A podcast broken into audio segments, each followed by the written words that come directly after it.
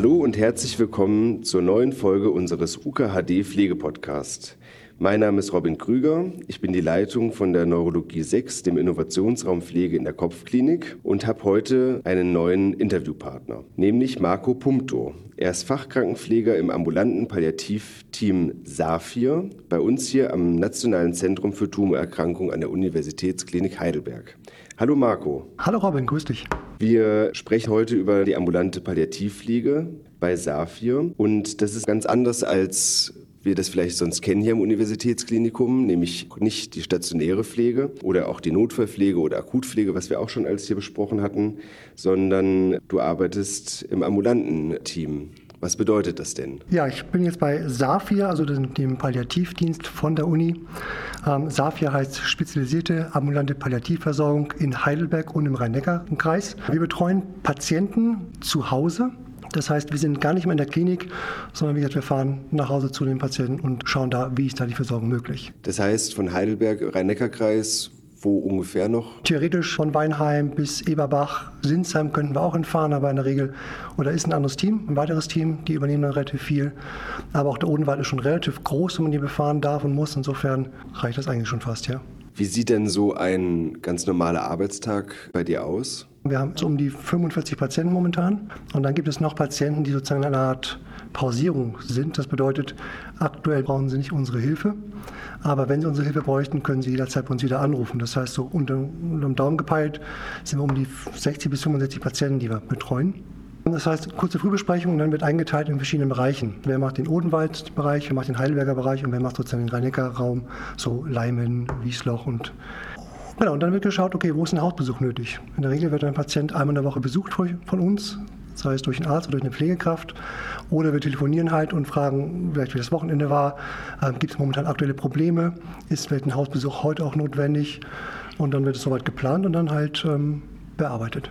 Das heißt, es gibt auch gar keinen ähm, Frühdienst, Spätdienst, Nachtdienst, sondern es gibt diesen einen Tagdienst und da wird dann alles erledigt. Aktuell ist es noch so, richtig. Wir haben einen neuen Chef bekommen, den Herrn Professor Alt-Epping, der jetzt halt den Palliativlehrstuhl hier in Heidelberg bekommen hat seit, äh, was war's? März, genau, diesen Jahres. Und ähm, da wissen wir nicht, welche großen Veränderungen da wirklich kommen. Ja, es gibt jetzt auch ein Support-Team, nennt sich das, also wo man auch in die Klinik gehen könnte, wo, wo es Konsili jetzt momentan gibt, die von den Oberärzten geleitet werden. Also da ist ganz viel Bewegung momentan in den letzten drei Monaten wirklich. Und deswegen kann ich noch nicht genau sagen, ob es so bleibt, aber aktuell per se ist es so, 8 bis 16 Uhr sozusagen ist die Arbeitszeit und dann beginnen natürlich dann die Rufbereitschaften, die wir als Pflege auch ableisten. Und diese Rufbereitschaft, wie sieht die aus? Im Grunde ist es eine Bereitschaft für unsere Patienten, die wir haben, dass sie sich im Notfall und Krisen melden können. Das ist eine Handynummer, unter der sie uns erreichen können, jederzeit, auch nachts um zwei, um zu fragen, meine Frau, mein Angehöriger hat Schmerzen, was kann ich tun?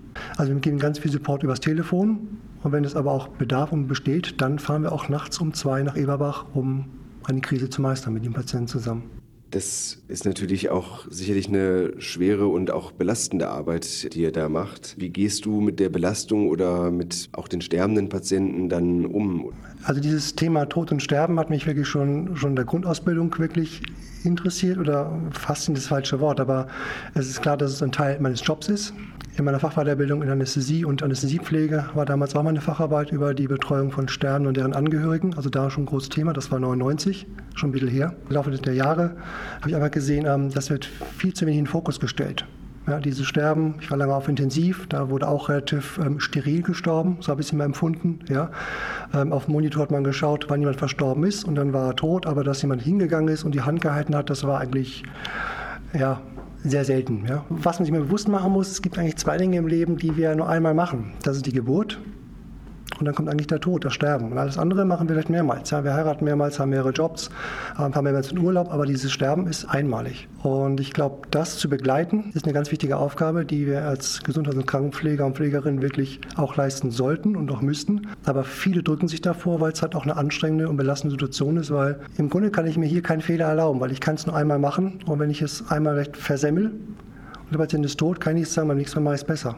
Vielleicht beim nächsten Patienten, aber nicht mal bei dem, der von mir verstorben ist. Ja. Das bedeutet, deine Arbeit ist natürlich auch komplett anders sicherlich als hier bei uns jetzt in der Kopfklinik, wo wir jetzt hier gerade auch diesen Podcast aufzeichnen, wo natürlich einfach die Patienten morgens ähm, meistens natürlich irgendwie beim, beim Waschen unterstützt werden, vielleicht auch mal geduscht werden oder da dort geholfen wird. Ich meine, du kommst auch von Intensivstation, ich komme auch von Intensivstation, da ist natürlich auch morgens der Frühdienst sieht natürlich da immer aus, halt die ganz normale Grundpflege beim Patienten, Medikamente verabreichen. Das ist doch bei dir sicherlich ganz anders. Kannst du da nochmal genauer auf deinen Arbeitsalltag eingehen? Sehr gerne. Im Großen und Ganzen ist das große Schlagwort immer Symptomkontrolle. Das ist das, was wir wollen beim Patienten. Also wir können die Erkrankung nicht behandeln und heilen, aber Symptome, die auftreten, die wollen wir so weit gut kompensieren, dass der Patient lange Zeit noch möglich daheim wirklich leben kann und gut leben kann. Also die Lebensqualität wollen wir erhöhen. Das heißt, ähm, wir sind auch sehr viel beratend tätig zu Hause. Und da ist auch noch etwas für mich eine Besonderheit. Wir kommen immer als, ich empfinde es so als Gast zu demjenigen. Ich gehe in sein Haus, in seine Wohnung, bin in seinem Revier. In der Klinik ist es eher so, da kommt er zu mir und er hat sich gewissen Gegebenheiten zu unterwerfen und äh, dort ist es bei mir genau andersrum. Ja? Und meine Aufgabe ist es dann auch zu Hause wirklich zu schauen, welche Probleme sind da gerade. Sei es Schmerzen, sei es Luftnot, ähm, Übelkeit, Erbrechen, äh, Ödeme, Schlaflosigkeit. Wie kann man das zu Hause pflegerisch oder auch medizinisch behandeln? Ja? Wir arbeiten viel mit Aromaölen. Unsere Chefin ist Aromatherapeutin und hat da relativ viele Mischungen zusammengestellt, die auch wirklich dankend von den Kollegen oder von den Patienten auch angenommen werden, sei es Bauchmassageöl zum Schlafen, bei Übelkeit, mit Riechstiften. Ein einfaches Konzept, aber was ganz, ganz viel wirklich bewirkt, ja.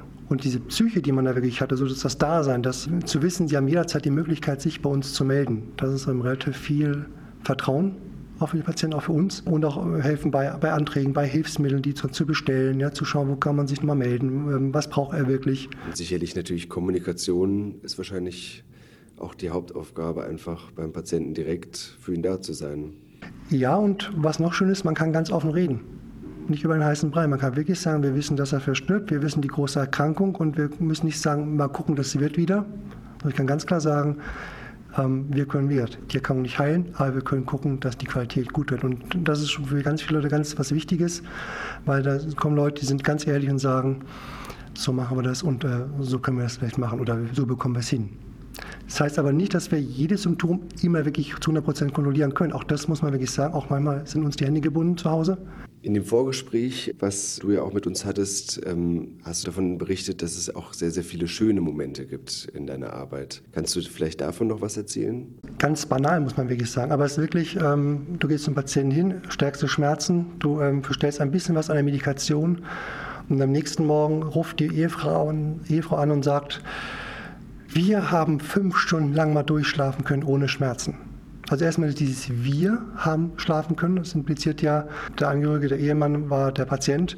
Die Ehefrau konnte scheinbar auch nicht schlafen die ganze Zeit. Ja, das heißt, jetzt hat er was bekommen, es ist erhöht worden und plötzlich konnten beide wirklich mal wieder schlafen. Ja, also an einer ganz kleinen Schraube zu drehen, da schon zu helfen, das ist irgendwie schon mal schön zu sehen. Man kann ganz viel bewirken wirklich, auch mit Kleinigkeiten nur. Und ja, oder wenn auch Angehörige uns ähm, auch Briefe wirklich schreiben, zu sagen, Mensch, ihr habt uns so gut unterholfen, äh, geholfen. Wir haben immer eine Nummer gehabt, wo wir anrufen konnten. Das ist die Sicherheit wirklich, zu wissen, es ist immer jemand da, auch wenn man uns vielleicht nicht braucht für ein, zwei, drei Tage. Aber zu wissen, ich kann jederzeit anrufen und man versucht mir so gut wie möglich zu helfen. Ja. Und ansonsten sind es wirklich Kleinigkeiten, Robin. Das ist, ähm, das ist manchmal mal lächeln, das ist manchmal auch wirklich, dass man Spaß mit den Patienten hat. Man kann auch lachen. Das heißt nicht, dass es ein, ein trauriger Verein ist, wo ich arbeite. Ja? Also wir haben wirklich ähm, auch viele schöne Momente.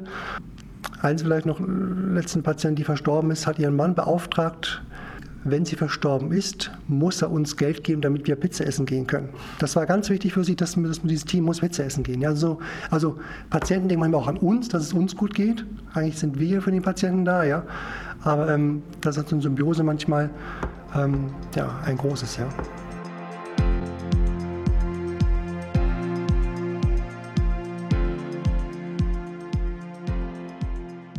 Jetzt ist natürlich auch sicherlich neben dem ganzen Schönen und ähm, allem, was du da erlebst, auch sicherlich viele traurige Momente dabei. Hast du da vielleicht irgendein besonderes Erlebnis, was du gehabt hattest, wenn du davon erzählen möchtest, ähm, die dich vielleicht auch besonders berührt hatte?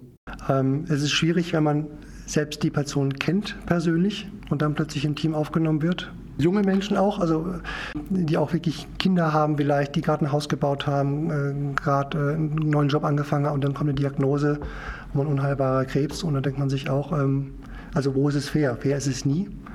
Aber es sind so, man will sich was aufbauen und ähm, es klappt dann wirklich nicht. Ja. Wie bist du denn zu deiner Stelle hier im ambulanten Palliativpflegeteam SAFIR gekommen? Blinder Zufall, muss man wirklich sagen. Ich selbst habe nicht gewusst damals, dass es ein SAPV-Team gibt an der Uni. Ich habe beim 2014 15 meinen Pali-Kurs gemacht, die Palliativ-Weiterbildung, habe dann den Kurs gehabt und habe gesagt, gut, das wäre noch schön, ähm, den Pain Nurse noch nachzumachen, weil es sich doch sehr gut ergänzt, muss man wirklich sagen. Und während dieses Pain Nurse-Kurses muss man ja eine oder sollte man einen eine Hospitation oder 24 Stunden darf man dann ableisten. Und ich habe lange überlegt, wo kann ich das machen? Und irgendwie sagt ein Kollege, Mensch, da gibt es dieses SAFIR-Team, wäre das nicht was für dich, dazu reinzuschauen, zu gucken, es da zu machen, Schmerz kontrolliert zu arbeiten. Ja, da habe ich mich dort vorgestellt, gefragt, was möglich sei. Da ich auch den Background hatte für Palliativcare, war es überhaupt kein Problem. Und habe dann gesehen, dass das alles, was ich gelernt habe im Palliativcare-Kurs, wirklich zu Hause anwendbar ist. Also es war wirklich eine 1 zu 1 Übertragung. Ich habe was gelernt und das wird so wirklich auch gemacht. Habe ich irgendwie gefühlt irgendwie selten gehabt. Bei vielen Fortbildungen, die ich hatte, war immer ganz viel Theorie, aber wenig, was ich aus der Praxis rausziehen konnte. Und da war es wirklich, wirklich gefühlt nur eins zu eins war es drin. Und dann habe ich mich ähm, äh, gefragt, gewundert, will ich das wirklich? Weil ich war 20 Jahre lang Intensivler, ähm, auf Intensivstationen gearbeitet, auf der neurologischen Intensivstation in der Kopfklinik und dachte dann wirklich, kann ich mir vorstellen, ambulant zu arbeiten. Hab, muss man sagen, habe es keinen Tag bereut, ja. Und was unterscheidet jetzt den ambulanten Pflegedienst der Uniklinik zum Beispiel zu anderen privaten ambulanten Palliativpflegeteams? Dieses, dieses SAPV, diese spezialisierte ambulante Palliativversorgung, heißt immer dann, wenn ein Patient ähm, palliativ wird, die Frage, braucht eine speziellere, eine intensivere ähm, Unterstützung oder reicht auch eine allgemeine Palliativunterstützung, was es nämlich auch gibt. Das machen häufig Pflegedienste. Wenn aber ein gewisses Symptom hinzukommt, mehr Schmerzen, was nicht kontrollierbar ist oder Übelkeit, was nicht kontrollierbar ist, dann wird häufig auch ein SAPV mit eingeschaltet, die sich noch spezieller um gewisse Sachen wie ich kümmern können, auch schneller eingreifen können. Wir hatten jetzt schon viel gesprochen über deine Arbeit und deinen äh, Arbeitsalltag vor allen Dingen bei uns im Palliativpflegeteam. Gibt es denn spezielle Ausbildungen, die man machen muss oder die, die ihr auch vielleicht bei euch anbietet für, für neue Mitarbeiterinnen und Mitarbeiter, die große Lust haben, vielleicht bei euch mal zu arbeiten? Kann man bei euch mal ein Praktikum machen? Kann man bei euch mal reinschauen, wie es da aussieht bei euch? Weil ich denke, das interessiert sicherlich viele Leute und mich persönlich natürlich auch. Also man braucht wirklich, um uns arbeiten zu wollen oder zu dürfen, braucht man halt diesen Palliativ-Care-Kurs. Ähm, das mit 160 Stunden, sonst veranschlagt. Ähm, das ist die Grundvoraussetzung erstmal bei uns arbeiten zu dürfen. Und dann ist es so, dass man innerhalb eines Jahres eine gewisse Anzahl von Patienten gesehen haben muss. Das wird dann sozusagen zertifiziert über die Krankenkassen und dann sozusagen darf man wirklich offiziell in einem SAPV-Team wirklich arbeiten. Ja. Und deswegen, also Hospitieren ist bei uns immer kein Problem, das kann jederzeit. Wir freuen uns, wenn Leute Interesse haben an dieser Arbeit, die wirklich anders und außergewöhnlich ist. Aber Arbeit kann man bei uns wirklich nur mit diesem Kurs. Weil, wie gesagt, das Wissen, das man da vermittelt bekommt, die Symptomkontrolle, ja, das Spirituelle, über das man redet, ja, über äh, verschiedene Schmerzarten, die es da wirklich gibt. Das hat man, glaube ich, zeitweise nicht so in der Klinik oder nicht so intensiv. Habt ihr so ein spezielles Einarbeitungskonzept? Weil das ist natürlich, wenn ich jetzt mir überlege, dass ich jetzt vielleicht drei Jahre auf Intensiv gearbeitet hatte, dann nochmal zwei Jahre auf Allgemeinstationen, dann bringt mir das ja nicht so viel, um dann bei euch zu arbeiten. Da braucht man doch sicherlich auch eine gewisse Einarbeitungszeit vor allen Dingen und ihr habt da bestimmt auch ein Konzept. Ja, richtig. Also ein Konzept habe ich selbst entwickelt ja, als Praxisanleiter ähm, für die neuen Kollegen. Und das ist wirklich so, Robin, erschreckend eigentlich. Ich habe 20 Jahre auf Intensiv gearbeitet und im ambulanten Bereich ist alles komplett anders. Äh, du hast keinen Kollegen, den du kurz mal anrufen kannst, oder schon, aber der, der zur Hilfe kommt. Du hast im häuslichen Umfeld keinen plötzlich Sauerstoff, den du brauchst, kein Notfallspritzen, äh, kein Monitor. Du musst alles sehen, fast sag mal, sehen, fühlen, schmecken nach dem Motto. Du musst, wie riecht es im Zimmer, ist da irgendwas? Und das ist wirklich komplett spannend. Deswegen diese Erfahrung, die man hat, manchmal habe ich gedacht, sie hilft mir gar nicht so im großen Bereich, ja, weil man muss auf, auf, zu den Basics wiederkommen. Jetzt kommen wir schon fast zum Schluss. Die letzten Fragen, die ich immer unseren Interviewpartnerinnen und Partnern stelle, ist, was dich persönlich bei der Arbeit antreibt und auch wo du einen Ausgleich findest zu der belastenden Arbeit. Was mich antreibt? Klingt komisch, aber die Freude an dem Beruf. Also trotzdem, obwohl es ein Tod und Sterben ist und wir im Grunde ja mit ganz vielen Krebspatienten arbeiten und wir alle wissen, wir betreuen sie nur einen gewissen Zeitraum, macht es Spaß. Für mich ist es eine sinnvolle Aufgabe, weil ich weiß, ich kann aktiv etwas tun, ja, mit, mit kleinen Gesten, sei es Aromatherapie oder du stellst nur eine Tablette um und zack, geht es dem Patienten wirklich besser. Ja. Also wenig Handgriffe oder ja, wenig Aufwand mit viel Effekt. Das ist wirklich sehr schön. Und ja, man muss sich bewusst werden, jeder Besuch oder jeder Anruf kann im Grunde der letzte gewesen sein, den ich auch gemacht habe. Natürlich auch nochmal besonders aufmerksam zu sein, dem Patienten gegenüber. Wenn ich jetzt Patient bin, der vielleicht eine Tumorerkrankung diagnostiziert bekommen hat, kann ich mich dann auch explizit auch für SAFI entscheiden? Oder wird man dann dadurch, dass man vielleicht eh am NCT behandelt wurde, dementsprechend auch beraten, dass man hier dieses Palliativteam hat, was sich um einen kümmern kann? Das ist eine gute Frage, weil diese spezielle heißt schon, es gibt Voraussetzungen, dass wir Patienten aufnehmen können. Alle Voraussetzungen ist eine unheilbare Erkrankung, die in den nächsten Tage, Wochen bis Monate zum Tod führt. Wenn Diagnose gestellt wird, der Patient soll einen Best Support Care bekommen, die bestmögliche palliative Versorgung, was das NCT auch manchmal stellt, dann wären wir dabei. Wo man sagen muss, es sind nicht ja nur Patienten mit einer Tumorerkrankung, wir haben auch Patienten mit neurologischen Erkrankungen oder auch ähm, Patienten mit äh, schweren Herzerkrankungen, auch die sind SAPV sozusagen würdig, die wir aufnehmen könnten. Aber wie gesagt, es muss eine Erkrankung sein, die lebenslimitierend ist. Das ist Diabetes auch. Daran versterbe ich in der Regel nicht. Ja. Aber schweren Herzinsuffizienz oder einer schweren COPD ähm, versterbe ich dann schon, ja. Und da sind auch ganz viele Ängste, das ist mir ganz, ganz wichtig, weil mit diesen Ängsten, wo du von sagtest, mit Gesprächstherapie, ähm, auch ganz viel wegzunehmen und aufzufangen. Weil viele haben Angst vor einem qualvollen Sterben, dass es lange ist. Ja? Sie wollen ein bisschen eine Spritze haben, dann ist alles gut. Das können wir und wollen wir nicht leisten. Das braucht man auch nicht leisten, weil man mit ganz vielen mit kleinen Sachen Symptome wirklich minimieren und lindern kann. Ja? Aber diese Angst sozusagen zu ersticken oder Schmerzen zu haben, das ist für ganz viele Leute ein ganz großes Thema. Und wenn man das rausnimmt, dann nimmt ganz viel Druck raus. Also jetzt nochmal zurück zu meiner Anfangsfrage, neben diesem ganzen emotionalen, ähm, was du sicherlich bei dir auf der Arbeit äh, erlebst. Wie findest du den Ausgleich für dich persönlich? Freunde, dieser Klassiker, wirklich gutes Essen. Ich habe ein Theaterabo, wo ich dann auch mich rausnehmen kann und da in Mannheim und Ludwigshafen, um da so ein bisschen rauszukommen aus dem Alltag. Per se, glaube ich, braucht man eine gute Resilienz, diese Widerstandsfähigkeit. Ich glaube, die braucht man für diesen Job auch, um ihn wirklich machen zu können. Ja. Aber zu sagen, dass ich jetzt irgendwie mehr Sport mache oder mehr dies, das ist gar nicht so. Ich lebe, glaube ich, bewusster, um zu wissen, jederzeit kann ein Anruf kommen und ich habe vielleicht auch eine Erkrankung, weil ich bei einer Vorsorgeuntersuchung war und ich habe etwas, ähm, wo es mir plötzlich schlecht geht. Also ich kann jederzeit in diesen Zustand kommen. Insofern lebe ich wirklich ja bewusster. Eigentlich ist das Leben schön. Wir kommen jetzt noch zur letzten Frage, die ich auch mal allen stelle.